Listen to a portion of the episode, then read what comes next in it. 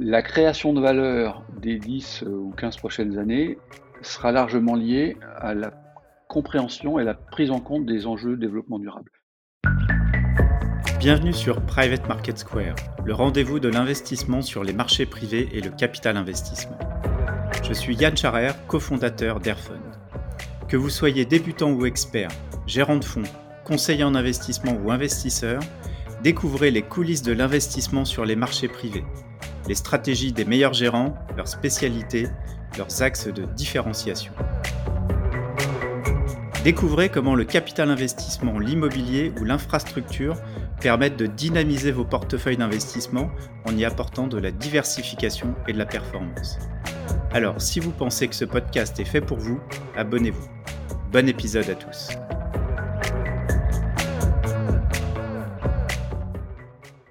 Bonjour François, je suis très heureux de pouvoir t'accueillir dans le tout premier podcast de Private Market Square. À travers ce podcast, on souhaite mettre en lumière des équipes, des hommes et des femmes qui sont des acteurs essentiels dans la vie et dans la croissance des entreprises et qui interviennent souvent dans l'ombre. Je veux parler des fonds de capital investissement. Donc François, tu es le cofondateur de Bowie avec Thomas Geneton. Tu vas pouvoir nous parler de ce nouveau projet, mais avant cela, est-ce que tu peux revenir sur ton parcours professionnel? Bien sûr. Euh, bonjour Yann, donc. Euh, et d'abord, merci de me donner l'occasion et le plaisir d'être avec vous ce matin. Euh, donc, je suis François Poupé et j'ai en effet créé Bowie Partenaire avec mon associé de longue date, on en reparlera, Thomas Geneton, pour créer le fondation Bowie Buyout with Impact. Donc moi, pour résumer rapidement en quelques mots 30 ans de carrière, euh, je dirais que j'ai un parcours de consultant, d'investisseur en, capital ou en private equity et d'entrepreneur, puisque j'ai euh, effectivement alors commencé ma carrière chez Bossard Consultant en, 88, euh, et puis je suis tombé dans le private equity en 1995, euh, domaine à, l'époque encore peu connu et pas du tout comme aujourd'hui. Euh, donc j'ai commencé dans un family office qui s'appelle Kilvest et puis j'ai rejoint euh, en 2000 un fonds d'investissement indépendant spécialisé dans les PME, le capital transmission et le LBO dans des PME françaises et j'en suis devenu un des associés seniors en, en, en cours de route. Et puis en 2010, à force d'accompagner des projets d'entreprise et de, côtoyer des entrepreneurs, puisque notre métier, essentiellement c'est d'accompagner des entrepreneurs, ben, j'ai eu envie de passer de l'autre côté de la barrière. Je suis devenu entrepreneur moi-même, d'une part en créant une, société de conseil et de fusion-acquisition, et d'autre part en rachetant, euh, à titre personnel, une petite entreprise euh, en région parisienne spécialisée dans la rénovation du bâtiment que j'ai donc dirigé euh, pendant quatre ans et que j'ai revendu ensuite. Et puis sur ces entrefaites en parallèle, je suis revenu finalement en 2017 à mes premières amours, le, le, groupe familial Paluel Marmont euh, qui exerçait ce métier de private equity depuis de très très longues années euh, et dont l'équipe euh, venait de quitter le groupe. Donc le groupe allemand recherchait à recréer une équipe et j'ai repris la direction générale du pôle private equity de Paluel Marmont fin 97 et c'est là que j'ai fait venir entre guillemets Thomas Geneton puisque alors par parenthèse je l'ai pas dit tout à l'heure mais Thomas Geneton euh, avait rejoint Atria en 2003 ou 2004, donc on se connaissait de longue date, et, c'est avec lui que j'ai relancé euh, l'activité private equity du groupe Paluel Marmont. Et puis, euh, en cours de, route, nos réflexions nous, nous, ont, nous ont poussé et nous ont fait aboutir à, décider de lancer Bowie, ce qu'on a fait en début 2022. Alors, un, petit mot peut-être sur l'équipe et sur, et sur Thomas. Donc Thomas, que je connais, donc euh, avec qui je travaille depuis, 2003 euh, ou 2004, lui a un parcours euh, très financier. D'abord chez une grande banque qui est le Credit Suisse First Boston, où il a fait quatre ans dans le financement et des grosses opérations de LBO international, et puis qui est revenu dans le monde de la PME en rentrant chez Atria en 2003-2004, où il est resté une dizaine d'années pour ensuite rejoindre et diriger la région Île-de-France pour euh, Société Générale Capital Partenaire. Donc là, toujours euh, des opérations de capital investissement dans des PME euh, françaises et plutôt pour le coup franciliennes. et puis, il me rejoint fin 2017 chez Paluel Marmont Capital. Les deux autres associés de l'équipe, Euh, vous m'en excuserez, euh, je vais être très discret sur leur, euh, sur leur nom parce que ce sont des personnes qui sont en poste aujourd'hui et que qui, rejoindront véritablement Bowie Partenaire quand on aura levé le fond. mais ce sont des profils très atypiques puisque ce sont des personnes qui sont des expertes du développement durable et de la RSE, expertise qu'elles ont acquise dans des grandes entreprises, puisque sur ces domaines-là, les grandes entreprises sont très en avance par rapport aux PME, et on a intégré, mais on en reparlera plus en détail, euh, cette expertise euh, dans Bowie. Voilà le panorama aujourd'hui de notre équipe. Bah, écoute, merci pour, euh, pour ce panorama très, très complet. Moi, je retiens qu'effectivement, tu, à la fois, tu, tu accompagnes les, les, entreprises, les PME, ETI depuis, depuis 30 ans, mais tu as été aussi toi-même entrepreneur. Tu l'es à nouveau en, en, en créant Bowie. Donc, euh, on peut dire que tu as vraiment, effectivement, euh, à la fois toute l'expérience pour, pour ce nouveau projet. Et là, tu nous as fait un petit teasing en, en nous disant que tu ne pouvais pas donner les noms de tes de vos, de, vos associés. Mais bon, c'est pas grave, ça vaudra, ça vaudra l'occasion de, refaire un podcast justement pour, euh, pour en reparler plus en détail quand, quand, on, quand tu pourras l'annoncer. Euh, donc si on, si on en vient à Bowie justement maintenant votre, votre nouveau projet avec Thomas et tes, deux nouvelles associées, qu'est-ce qui vous a finalement amené à vous lancer sur, sur un marché qui est ultra compétitif, hein, le, marché du, LBO et quels problèmes vous avez identifiés justement, comment vous souhaitez y répondre? Euh, ben, C'est une bonne question. Ça, permet de revenir effectivement à la genèse de, Bowie. Et nous, en étant dans ce métier-là depuis de longues années, on, se faisait le constat depuis quelques temps, euh, les constats suivants. Primo, euh, les enjeux de développement durable, de responsabilité sociale des entreprises, ESG, e on met les mots qu'on veut, mais ce, sont ces concepts-là, ces enjeux-là et ces risques-là sont devenus cruciaux, tout le monde en est d'accord, euh, pour les PME. Et la façon dont chaque PME euh, va gérer ou pas sa transition environnementale et sociale sera déterminante dans la création de valeur et, dans la valeur de la dite PME. Euh, ça, c'est le premier point, et je crois que maintenant, tout le monde en est conscient, y compris les patrons de PME. Euh, secondo, deuxième constat, les PME mature. Hein, là, je parle vraiment de, de l'APME euh, euh, en général, qui est le tissu industriel euh, économique français et qui représente une grosse partie des emplois. Je ne parle pas des, des start-up innovantes par définition, hein, ce qui est encore un autre segment, et je ne suis pas dans ce segment-là, qui est l'impact investing historique, mais l'APME classique. Le problème qu'on a constaté, c'est qu'elles sont sur ces sujets de développement durable plutôt en retard, ou en général en retard. Ça ne veut pas dire qu'elles ne font rien, mais souvent qu'elles n'ont pas de stratégie très très claire et pas d'objectif sur ces sujets-là, parce que simplement, non pas que euh, ça ne les intéresse pas, mais parce qu'elles sont en manque de moyens, en manque de compétences et de budget pour avoir les expertises. Et un patron de PME n'est pas spontanément un expert des sujets de développement durable. Et tertio, et là je regarde du côté du private equity et des fonds d'investissement, on a effectivement euh, traditionnellement notre métier d'investisseur, qui est bien sûr de mettre de l'argent euh, et d'investir euh, dans les PME, mais au-delà de ça, euh, on accompagne, on aide les équipes dirigeantes dans leurs problématiques de développement et leurs problématiques de stratégie et de réflexion financière et tous ces sujets d'entreprise.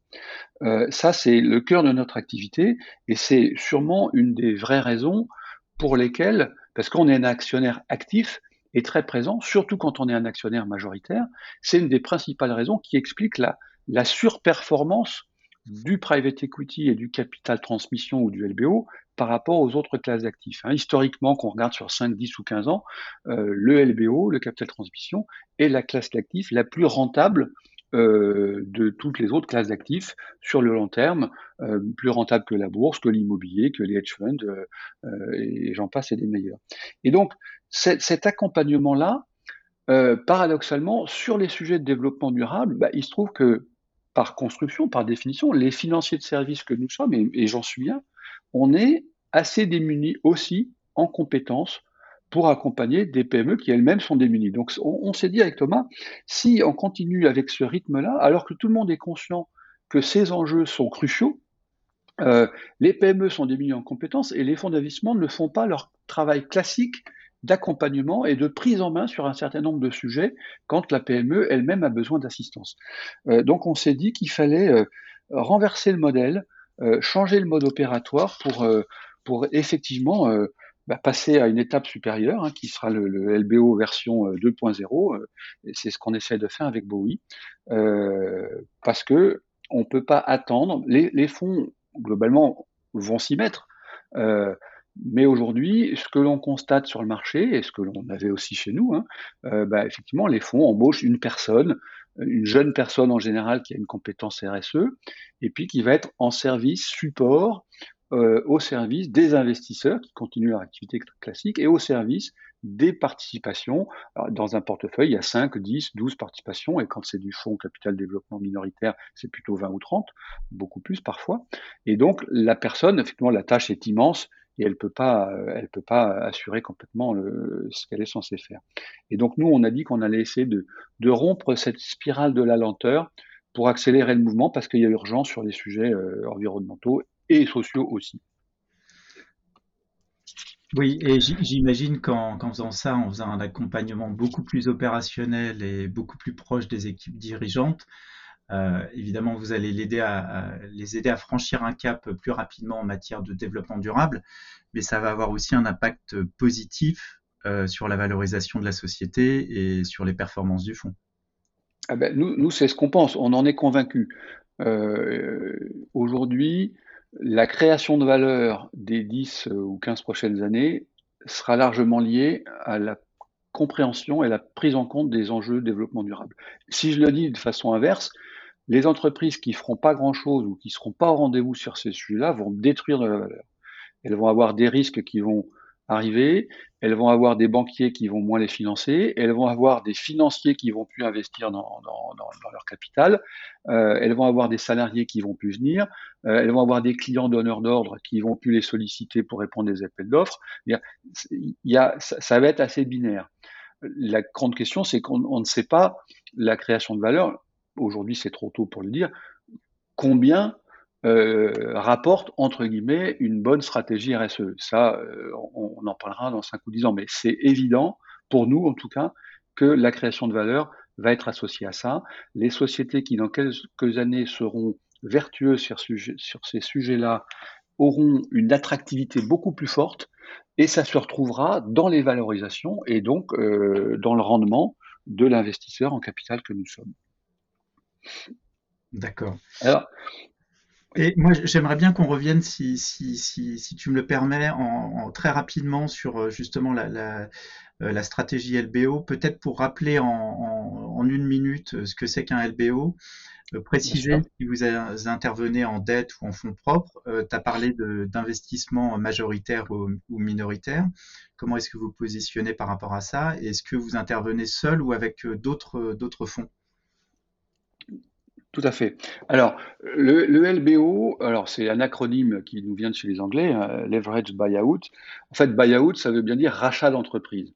Et donc, le, LBO, c'est ce qu'on dit en français, le capital transmission. C'est à un moment donné, dans une entreprise, pour diverses raisons, euh, son actionnaire euh, principal euh, va changer euh, parce que le fondateur prend la retraite, parce qu'un groupe industriel doit céder une filiale, euh, parce qu'on veut faire monter au capital des managers plus jeunes. Pour, pour un tas de raisons, il y a une, une, transmission qui doit s'organiser. Et puis, et, donc le capital de transmission, le fonds d'investissement spécialisé dans ce genre d'opération, il permet cette opération de, de, de, de passage d'une main à une autre avec en général, en tout cas nous c'est notre, c'est notre, c'est notre thèse d'investissement, en s'appuyant sur les équipes dirigeantes qui peuvent euh, également, à l'occasion d'une transmission de ce genre-là, devenir actionnaires de leur propre entreprise. Le, schéma le plus classique, c'est un dirigeant, euh, entre guillemets, non actionnaire salarié, directeur général ou, ou autre, qui, à l'occasion d'un LBO, devient actionnaire, investi à nos côtés alors, comme il n'a pas, lui, forcément euh, 10, 20 ou 30 millions sous le coude euh, pour le faire, il met une petite partie de ses économies ou une grosse partie de ses économies, et nous, on met le reste Et dès lors, effectivement, comme on en met beaucoup plus, on est l'actionnaire majoritaire. Euh, ça, voilà, voilà dans les grandes lignes, le mécanisme financier, c'est vraiment le capital de transmission. Et donc, se retrouvant actionnaire majoritaire, mais faisant bien la distinction entre, et, entre le management opérationnel et le rôle d'actionnaire, et moi d'autant plus je, maîtrise, enfin je, je, conçois tout à fait ces différences, ayant été moi-même patron opérationnel, euh, on mélange pas les, les, choses, on ne s'immisce pas euh, dans la gestion quotidienne et opérationnelle de l'entreprise, mais en revanche, on est complètement présent sur les grandes décisions euh, stratégiques, financières, de développement, et puis on est présent dans l'accompagnement du patron de PME qui, euh, chacun sait, euh, est souvent quand même, on parle souvent de la solitude du dirigeant, c'est encore plus vrai dans la PME, et effectivement, ben, on peut partager avec lui, et on peut l'aider à réfléchir sur un, tas de sujets qui sont ces sujets de préoccupation majeurs. Euh, donc voilà, ça c'est l'essence de notre métier, et historiquement, euh, effectivement, ce métier-là euh, est très stable en termes de, risque. Hein, il n'y a pas plus de risques que dans d'autres métiers. Euh, plutôt au contraire, puisque euh, on a généralement les fonds un gros taux de sélectivité. Donc, on, entre guillemets, dans un secteur donné, on, a tendance à choisir les meilleurs de, de, la classe. Donc, on part déjà avec un socle qui est plutôt solide.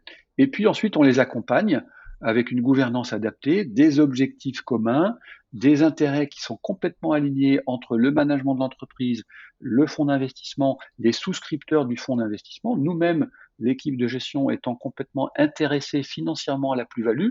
Et donc tout le monde est dans le même bateau et tout le monde concourt au développement et à, la création de valeur de, l'entreprise. Alors nous, on est chez Bowie uniquement spécialisé dans le capital, dans l'equity, le capital. On ne fait pas de financement de dette. Il y a des banquiers spécialisés, il y a même des fonds spécialisés aujourd'hui qui font tout ça. Nous, on est vraiment dans notre rôle d'actionnaire. Et historiquement, comme avec Thomas sur les 30 opérations qu'on a réalisées, on est plutôt deux tiers majoritaires et minoritaires. Euh, on continue dans ce créneau du majoritaire, parce que par ailleurs, c'est aussi une de nos convictions. Euh, si on veut avoir une influence très forte, voire même une emprise ou un impact très fort sur le développement de l'entreprise, eh effectivement, c'est quand même plus simple quand on est majoritaire. Et puis quand on veut redresser les trajectoires, si pour une raison X ou Y, euh, la direction qui est prise par l'entreprise sur tel, ou tel sujet n'est pas complètement la bonne, en étant majoritaire euh, et en accord avec le dirigeant, ou en tout cas c'est des discussions qu'il y avec les dirigeants, effectivement on est c'est plus facile de réorienter une trajectoire quand on est majoritaire que quand on est minoritaire, où là, bah, effectivement, un, un minoritaire, il, il, a moins de, de, moyens, à part sa force de conviction, il a peu de moyens pour intervenir. Et donc, dans Bowie, pour revenir à ta question, euh, nous, ce qu'on a dit, c'est que sur ces sujets d'impact et de développement durable, bah, effectivement, il faut réussir à faire notre travail d'accompagnement.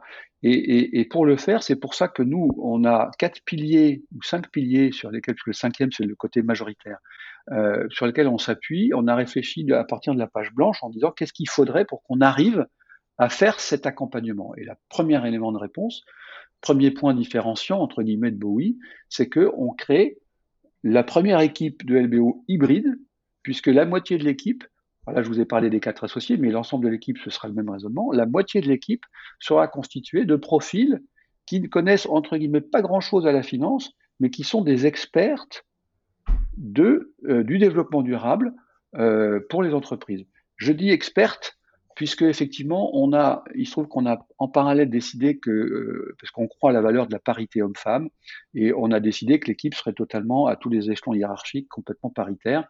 Et donc Thomas et moi étant des hommes, nos deux associés RSE seront des femmes. Donc ces deux expertes euh, qui viennent du monde de l'entreprise et de la RSE qui vont pouvoir, entre guillemets, euh, mettre les mains dans le cambouis du développement durable des PME dans lesquelles on va investir. Et ces personnes, et là aussi c'est un, un point clé et différenciant, c'est le deuxième point, je dirais, ces personnes ne seront pas un service support sur lequel je vais m'appuyer ou sur lequel Thomas et moi on va s'appuyer. Ces personnes seront complètement intégrées dans l'équipe d'investissement, dans le process d'investigation, dans les décisions d'investissement, au même titre que Thomas ou moi, elles pourront dire oui ou non, on a envie ou pas euh, de faire ce dossier-là. Et puis surtout dans l'accompagnement, elles seront présentes, et donc l'expertise RSE sera présente à chacun des conseils d'administration ou de surveillance des PME dans lesquels on aura investi, tous les 15 jours ou tous les mois, quand on est en discussion avec les dirigeants, les sujets de développement durable seront pris en compte et on en discutera pour voir comment les choses avancent. Le troisième point clé, euh, et là aussi, c'est quelque chose qu'on n'a pas encore beaucoup vu et beaucoup fait. Moi-même, je ne l'ai pas fait, parce que dans le passé, euh, on ne se préoccupait pas de ces sujets-là de la même façon.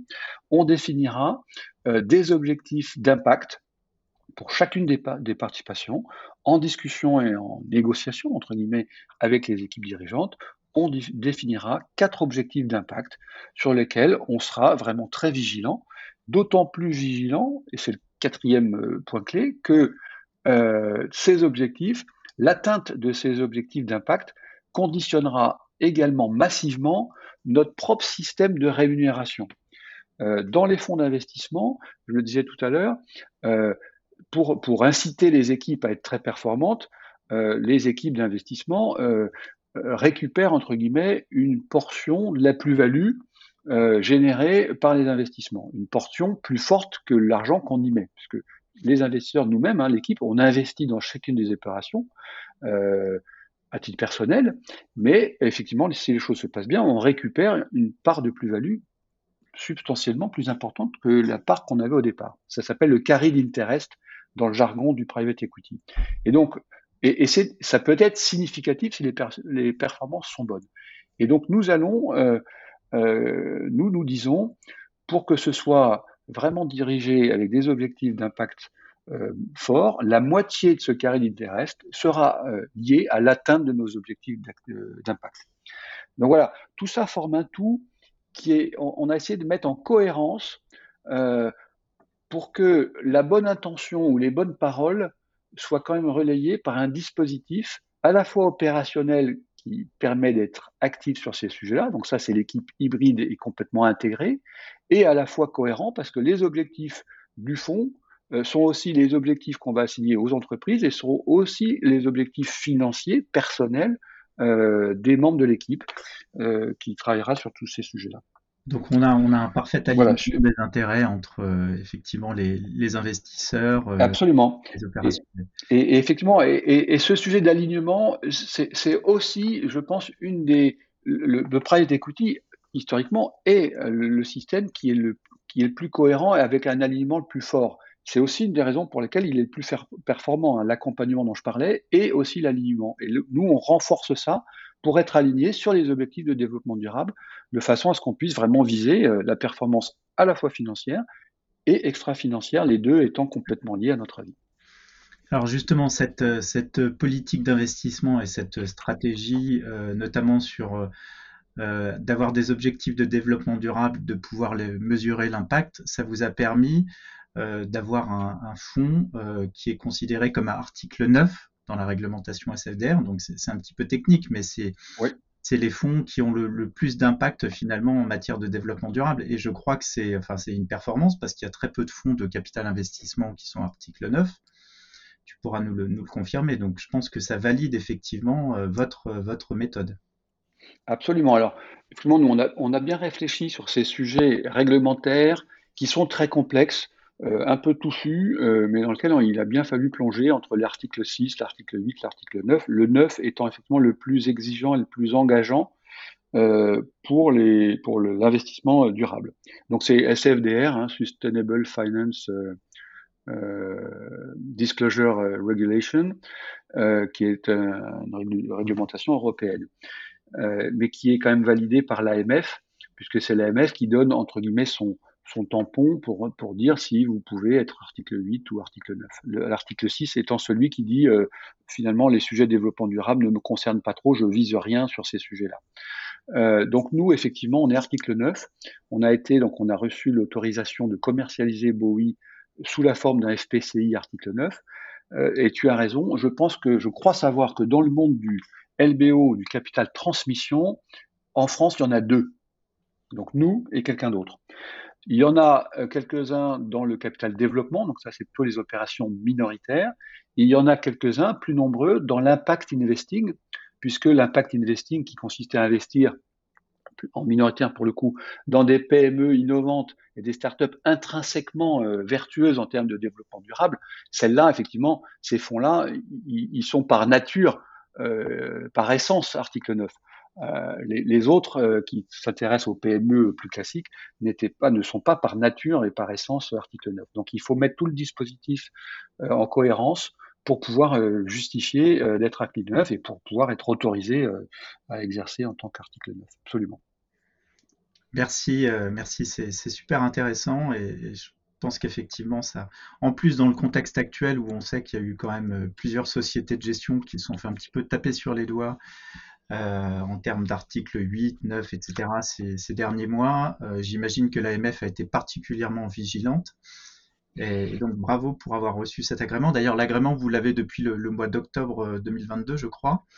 Donc là, vous démarrez votre levée de fonds. Euh, quelle, quelle, est la taille du fonds euh, cible? Qu'est-ce que vous visez? Alors, euh, donc oui, effectivement, on est agréé depuis, depuis novembre 2022. Donc c'est un processus qui est, qui est assez long, hein, l'agrément, parce qu'il regarde quand même, j'imagine, beaucoup de choses. Euh, et puis l'autorisation de commercialisation, on l'a depuis quelques semaines, ce qui fait que c'est pour ça que j'ai le droit de vous parler aujourd'hui d'ailleurs, hein, parce qu'aujourd'hui, nous sommes dûment autorisés à commercialiser auprès d'investisseurs potentiels euh, le, fonds Bowie pour, euh, pour chercher des souscripteurs. Donc le fonds que nous visons, c'est 150 millions, qui est en totale cohérence avec euh, le type d'opération qu'on a fait avec Thomas dans le passé. Euh, en, très grande ligne, on a fait une trentaine d'opérations dont la moyenne était euh, des, tickets de 10 à, 15 millions, dans des belles PME françaises. Au passage, j'en ai pas parlé tout à l'heure dans mon, dans mon parcours, mais avec un très bon euh, track record, track record étant le jargon pour dire l'historique de performance, puisqu'on a sur ces les opérations qu'on a réalisées et, sorties, on a un taux de rendement annuel de, de 24%, ce qui, ce qui nous place dans le, dans le premier quartile, c'est-à-dire dans, les 25% meilleurs de la classe euh, du private equity, euh, capital euh, transmission, small mid cap français, si je, prends vraiment le, scope. Donc un, ticket, un, fonds que l'on vise à, à 150 millions, qui est en cours de levée, hein, donc la levée est toujours ouverte, et qui s'adresse à tout type d'investisseurs. dès lors, alors là, on, tombe là encore dans du droit et de la réglementation, puisque nous sommes donc agréés comme un FPCI, qui est, le nouveau nom pour euh, le FPCR à procédure allégée, et donc qui vise des souscripteurs, investisseurs dits avertis. Et, pour être averti, euh, c'est un ticket minimum de 100 000 euros, euh, avec quelques exceptions, puisque les personnes qui pourraient justifier d'une expertise dans ces métiers-là pourraient être considérées comme averties, même si elles ne mettent que 30 000 euros. Mais normalement, le, ticket minimum, c'est euh, 100 000 euros il n'y a pas de, y a pas de maximum. Là, pour le coup, euh, il n'y a pas du tout de maximum. Et puis, ça peut se faire soit en direct, euh, soit via des holdings personnels, euh, patrimoniales, même ou également par des contrats d'assurance luxembourgeoises ou, pas d'ailleurs. Mais voilà, tout type, euh, tout type d'investisseur et de souscripteur est, le bienvenu et en tout cas est, réglementairement autorisé à investir dans, dans D'accord. Et donc, euh, même s'il y a effectivement le, minimum de 100 000 euros, hormis les cas euh, spécifiques que tu as mentionnés, ça veut quand même dire que c'est un fonds qui peut accueillir des investisseurs individuels, soit à titre personnel, soit à travers leur holding. Hein. Tout à fait, tout à fait. Là, vraiment, il n'y a, a, pas de. Ah, au-delà du seuil de 100 000 euros, il n'y a pas de restriction. Euh, et, nous, ce qu'on dit, mais c'est ce que font les, professionnels du conseil en investissement. Euh, il donc c'est ouvert effectivement à tout type de particuliers. Euh, il faut bien sûr euh, que chaque euh, investisseur potentiel réfléchisse à sa propre diversification euh, des risques et des, des, des, opérations, sachant que un fonds d'investissement est par nature lui-même diversifié. C'est pour ça que c'est intelligent d'investir dans un fonds, puisque dans un fonds, chaque fonds, nous, Bowie, on va faire 10 à 15 opérations. Donc quelqu'un qui investit dans le fonds, il est indirectement euh, investisseur dans 10 ou 15 entreprises. Donc son risque euh, est déjà diversifié. Euh, mais voilà, donc chacun doit faire ses, réflexions de diversification, mais à partir de là, il n'y a pas de restriction. Oui, bien sûr. Et puis c'est vrai que le, rôle des conseillers est important, euh, qu'ils soient des, des family office, des conseillers en gestion de patrimoine ou même des, banquiers privés. C'est aussi leur rôle d'apporter le, conseil à, leur, à leurs clients en fonction de leur, patrimoine financier, de leur stratégie patrimoniale et donc de, leur recommander effectivement de, pouvoir, investir dans votre fonds. Absolument. Alors, je sais qu'il y, a une nouvelle réglementation qui vient de sortir, d'ailleurs, pour les, pour les conseillers. C'est que maintenant, je crois qu'il faut absolument faire préciser de façon assez détaillée le, le, le, le souhait de l'investisseur euh, particulier en matière de développement durable. Euh, oui, tout à fait. Donc, donc ça, ça oblige un peu tout le monde à se positionner est-ce que vous voulez vraiment un produit qui n'est pas du tout développement durable ou est-ce que vous voulez un produit qui est un peu moyen ou est-ce que vous voulez vraiment un produit qui est quand même très, euh, très un produit d'impact euh, Ce qui permettra ensuite euh, bah, d'orienter les, Donc oui, donc il y a, un travail de conseil qui, va là-dessus, là aussi, être un peu nouveau. Bah, écoute, François, merci beaucoup. je vois qu'on arrive au, terme de, de, ce podcast. vraiment, je voulais te remercier. C'était très clair hyper intéressant. Euh, j'espère que ça aura donné à nos auditeurs l'envie d'en savoir plus euh, sur Bowie et sur votre, sur votre belle équipe. Donc pour, pour rappel, vous pouvez trouver plus d'informations sur, sur le fonds et la société sur airfund.io, airfund.io. Euh, c'est un site qui est réservé à des professionnels de la gestion de patrimoine euh, sur lesquels donc ils peuvent s'inscrire. Malheureusement, les, particuliers n'ont pas un accès direct, mais euh, si vous êtes un investisseur particulier que vous êtes intéressé, évidemment, vous pouvez en parler à votre conseiller euh, qui pourra regarder ce fonds pour vous. Merci François. Est-ce que tu as un dernier mot à ajouter?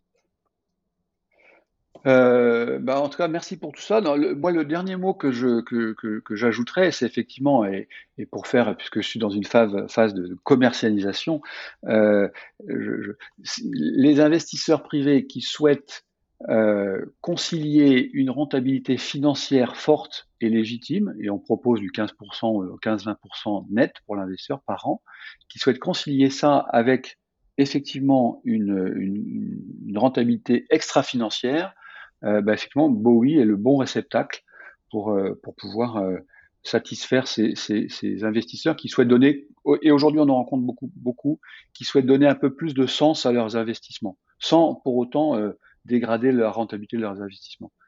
voilà. Et donc il y a peu de produits aujourd'hui qui offrent complètement ces deux aspects-là. C'est vrai. Merci, merci beaucoup François et à très bientôt. Merci à toi. Merci, au revoir. Merci de nous avoir écoutés. Pour en savoir plus, il vous suffit de vous créer un compte sur Airfund. C'est facile, rapide et gratuit.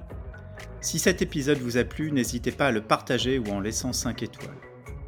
L'accès à Airfund est réservé aux gérants de fonds, gérants de patrimoine et conseillers en investissement. Si vous êtes un investisseur particulier, n'hésitez pas à proposer à votre conseiller en investissement de s'inscrire sur Airfund et ainsi de vous proposer les meilleurs fonds du marché. A très bientôt pour un nouvel épisode de Private Market Square. Nous vous rappelons que l'investissement dans des fonds alternatifs comporte des risques, notamment de perte en capital et de liquidité. Les fonds investis peuvent être bloqués pendant une période de 10 ans. L'investissement dans les fonds peut être réservé aux investisseurs professionnels ou avertis. Merci de vérifier votre éligibilité. Les performances passées ne préjugent pas des performances futures et aucune garantie n'est donnée que les objectifs soient atteints. Enfin, toutes les informations présentées sont des opinions et interprétations propres à Airfund. Il ne s'agit en aucun cas d'une recommandation ou de conseil en investissement.